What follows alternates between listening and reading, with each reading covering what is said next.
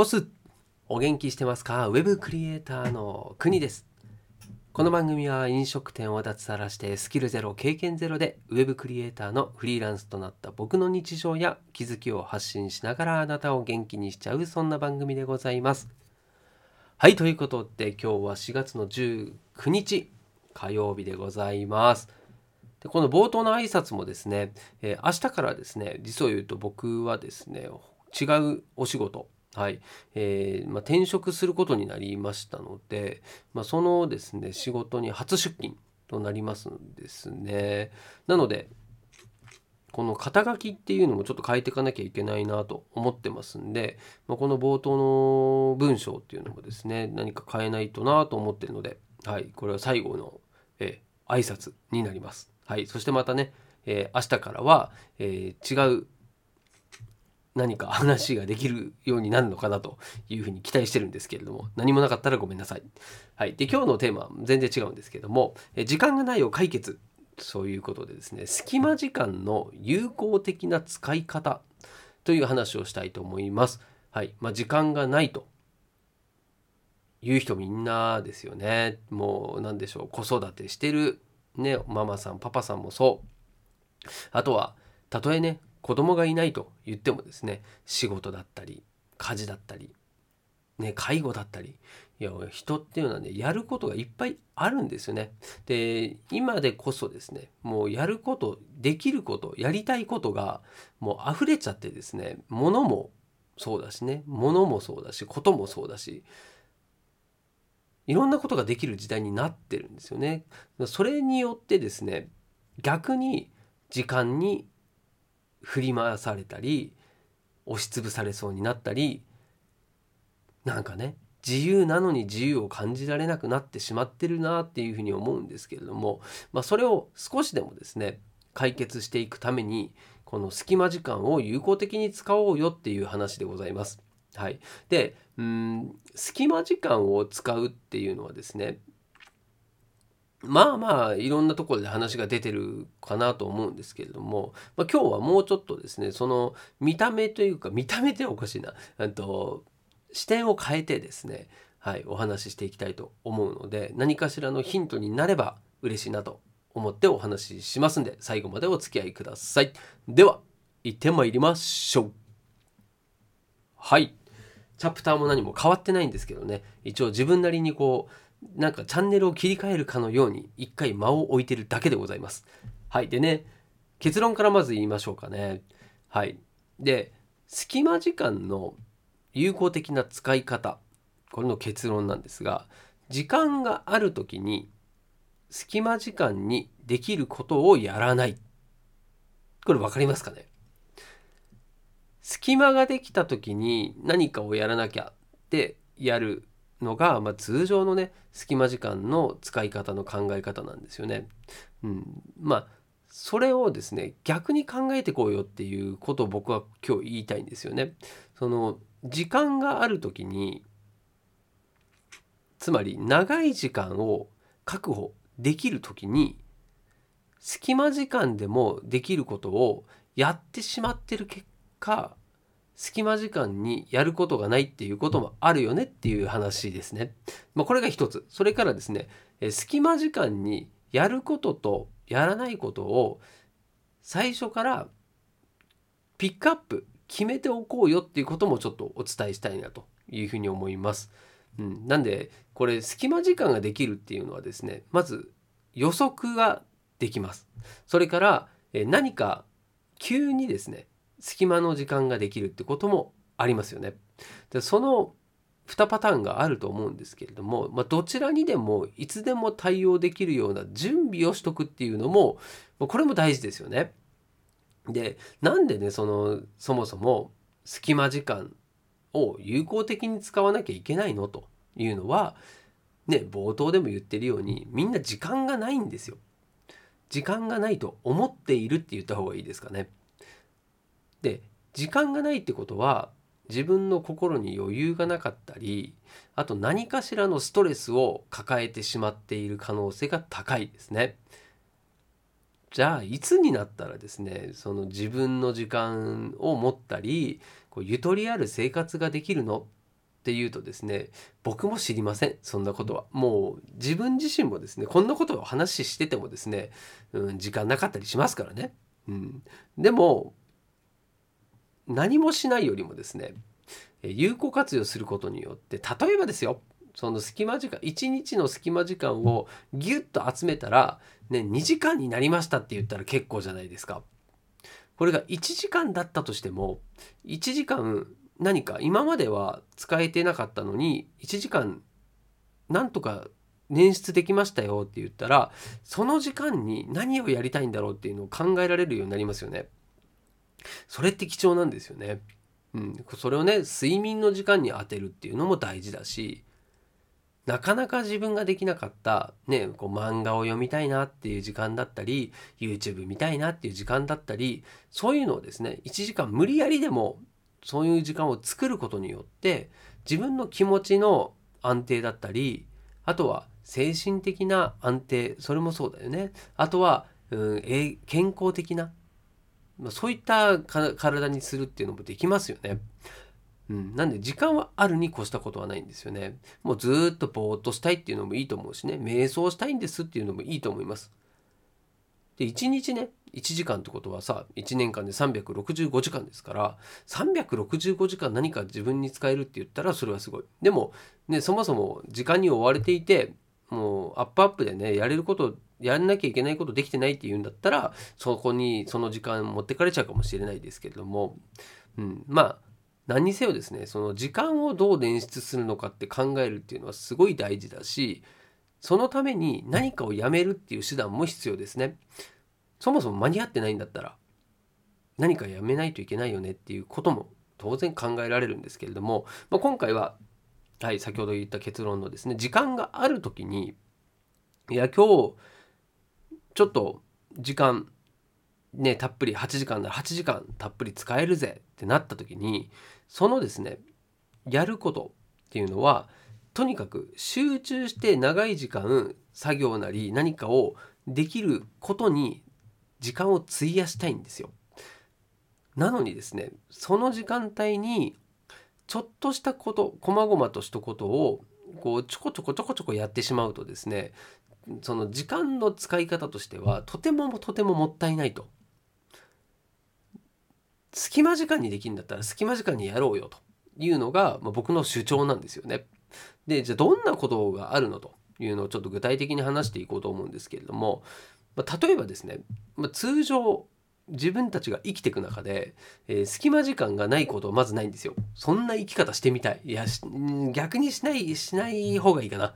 ななんかそれはそれでちょっとロボットみたいで嫌ですね。はい。で、だ隙間時間でどんなのあるのって言ったら、例えばね、えー、外歩いてて信号で止まんなきゃいけない。これはもうね信号機どれぐらいですか？23分ですか？その待ってる時間ってみんな何してんの？って言ったら何してますかね？多分ね結構ぼーっとしてんですよ。はい、でこの時にそもそもぼーっとしてるんだったらじゃあ目を閉じて目を休めるこれでもいいじゃないですか。うん、でもこれってうん予測はしてないんですよね普段その信号がえこのいついつの時間にえ赤信号になるからってなんか事前に予定なんか組まないじゃないですか。ってことはあ今赤になったなと。あ2分か3分ぐらい時間があるぞ。さてどうしようってここで考えてたら考えて思いついた時には信号機が変わってんですよね。結構その繰り返しってないですか？でそこをですね事前にもうある程度リストアップしといて、うん、大体23分の空き時間だったらこれできるよねっていうことをね例えばメールの返信1通ならできるよねとかまそういうことですよ。それをですね自分で決めとくんですよ。でそれを最初はですねみんなできないです。最初は、うんね、信号機立ち止まって何やろうか、えっと、何考えてたっけなってやっぱり、ね、それでもねそのリストから選ぶのもそうなんですよね。うん、慣れてないとできないんですよ。だけどそれをやろうとしてることによって徐々に慣れてくるんです。信号待ちなんてねもういっぱいありますからそのうちにあ今あそうだちょっとツイート1回しようかなでもいいしあちょっとえっ、といいね回りみたいなね、うんうん、それそんなもう何て言うんでしょうこう一瞬でもですね結構仕事できたりするんですよ。そういうですねその自分がやりたいことの中でも隙間時間でできることはもう隙間時間リストの方に入れちゃうんですよ。そうすると、えー、まとまった時間がある時にはそれをやらないっていうふうに決めたのと同意ですよね。でそんな感じでですね、え例えば何エレベーターの中とか歯磨き中とか、ね、車で移動中もそうだし、うん、なんだろう病院とかね行列とか何かしらこう待機中ですよね。絶対待ってなきゃいけない時間。まあ、それからなんだろうあのインターネットとかでさ、えー、ダウンロード待ってるとかね、うん、そういう時間もあると思うんですよね。だそういうですねこう絶対に待機しなきゃいけない待ってなきゃいけないっていう時間が発生するとか、うん、他に何かやっちゃいけないやれない時間だけれども頭だけは空いているとか、えー、スマホはいじれますなんていう時あります。そういった時の対処法というか、えー、やるべきことっていうのをあらかじめ決めときますということですね。でそのためにはですね時間配分その作業はどれぐらいの時間がかかるものなのかっていうのを時間ごとにある程度ですねこう振り分けておくってことですね。なんでリストアップをしつつ時間ごとにカテゴリーしていくっていう感じですね。はい。で、これ、いやいや、そんなの頭の中じゃできないよと思ってるかもしれないんですけど、そうじゃないですね。もう何かメモアプリでも何でもいいんです。リマインダーとかでもいいです。もうそこにですね、こう、まずは記入をしていく。そして、それをですね、自分で隙間の時間に何かやろうっていうので繰り返し繰り返しやっていくと大体ですねこう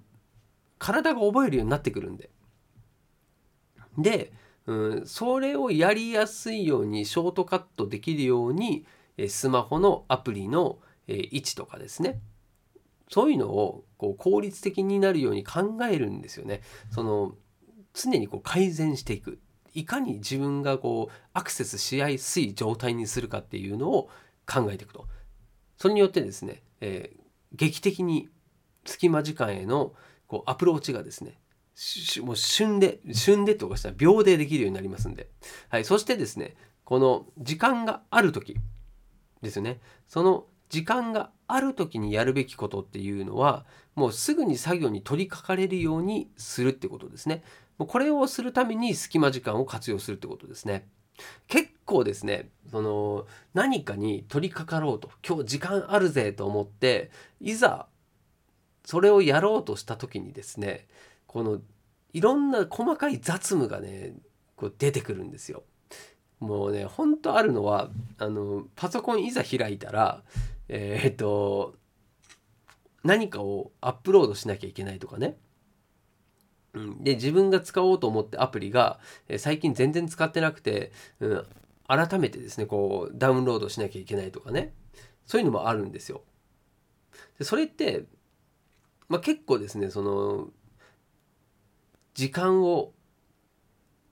気が付いてないんだけれども奪われちゃってるっていう認識が必要なんですよね。うん、なんか進んでねえなと。そのまとまった時間あったはずなのに作業が進んでないぞっていうのは意外とですねその自分の力不足というよりはそっちのですねちょっとした雑務それのこう蓄積がそうなっちゃってるケースが、まあ、結構あるなというふうに僕は思ってます。まあ、その上でですね例えば意外に多いのが調べ物だったりもうそういうのもですね例えばなんだろうなライティングするよって言った時に必ずですねその情報を整理したりこう取捨選択したりリサーチしたりってするんですよ。ただそのリサーチ一個一個っていうのはですね別に分担できるし、うん、そのまとまった時間にやらなくても事前にやっといてある程度情報をまとめとくっていうことも可能なんですよね。でそれを怠ってし怠ってしまうから最初のねリサーチやら何やらで3時間4時間かかりましたってなったらせっかくまとまった時間があるのにそっちがですねなかなか着手できないんですよ。で結果ね隙間時間でもできたことをその時間でやっておけばもっと長い時間そのねライティングだったら執筆に時間を費やせたはずなのにリサーチで半分時間を取られてましたっていうオチになっちゃうんですよね。なのでね結論でお話ししたように隙間時間でできることは隙間時間のうちにやっちゃいましょうよというところがまあこれ考え方としてはすごいね大事だなっていうふうに思ってます。あとは何でしょうね。うーんそう、まあ、メールも言ったしあとあれねあの買い物お買い物とかっていうのも今そのネットでもできますからたらさその買い物に行く時間ももったいないじゃないですか。まあ、当然ネットで買えないものとかもあるしそのなんで生鮮品っていうんですかこう食べ物系っていうのはまだまだねネットで買うっていうのもまあ、難しい人家庭もあるでしょう、まあ、そういうのはねそれでしょうがないんだけれどもただねその買い物するために時間を取ってっていうのはもったいないんですよね。それよりも買い物をするのは隙間時間でってしとくとかなりこれっていうのはですね有効的に使えるんじゃないかなと思うんですよね。でそのためにはどうすればいいの？例えばえ5分で買い物を終わらせるってなったらそれをどうすればできるのっていうふうに考えるんですよね。そしたらじゃあね例えば Amazon で買います楽天で買いますって言った時にその、えー、Amazon とか楽天のですねその中身をですね自分好みにカスタマイズしていくんですよ。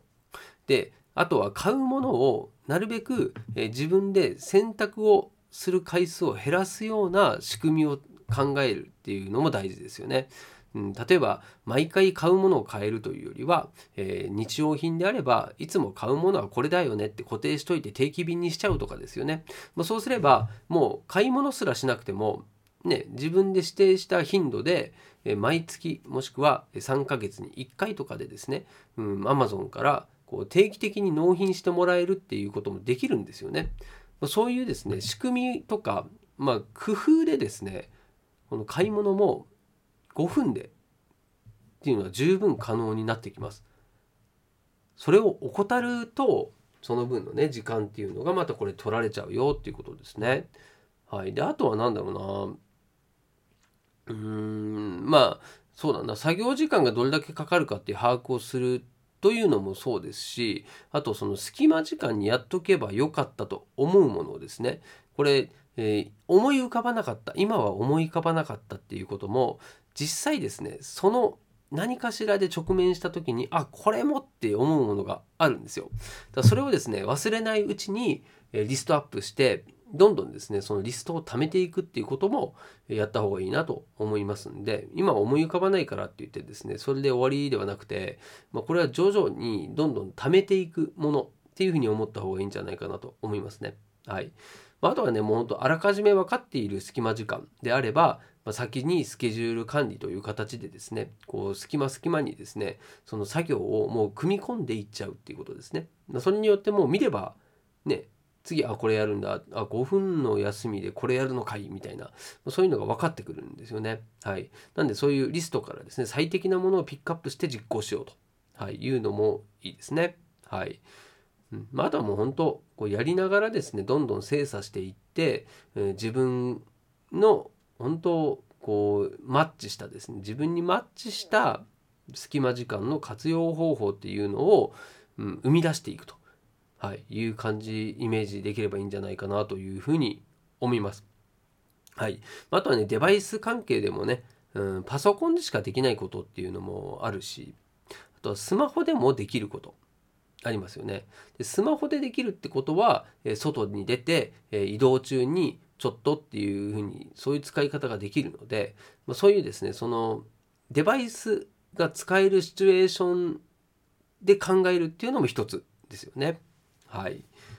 なのでまあそうだなライターだけじゃなくてね動画編集とかも動画編集ってなかなかねスマホでこれも、うん、その動画動画によっても違うんですけれどもまあスマホで動画編集のアプリっていうのも優秀なものありますんでそれでサクサクできちゃう時もありますしもうこれは本当パソコンでしかできない編集だよというものであればそれはねまとまった時間が必要になるので逆にそのまとまった時間の時に、えー、隙間時間でできるようなことをやらないような段取りを組むということですね。はい。あと何でしょうねご飯を食べてる時にでもできるまあ、そんなインプットだったり、うん、なんだろう目でね見るだけでも、うん、できることっていうのもあったりしますからね。はい、あとは何でしょう僕がやってるようなこのポモドーロって言ってね25分作業したら5分休むみたいなそういう前のその5分休む時間に何をするのっていうのも決めといた方が、うん、その選択したりする時間っていうのもね結構これ時間としては、う、取られちゃってるので、うん、選択する時間を、うん、なるべく最小限にしていこうよっていうのもそもそも隙間時間をうん、有効的に使う手段の一つでもあるかなというふうに思いますんで、まあ、この辺ですねちょっと、ね、ざっと言ってきましたけれども、まあ、結局のところ隙間時間にやることとやらないことを決めておくっていうのと時間がある時に隙間時間にできることをやらない。この2つをですね意識してやっていってもらえればでさらに、え隙間時間を有効活用できるんじゃないかなと思いますんで今日はこんなお話をさせていただきました。いかがでしたでしょうか？明日もまたですね放送していきたいと思いますので是非お付き合いいただけたらと思います。お届けは国でした。したっけね。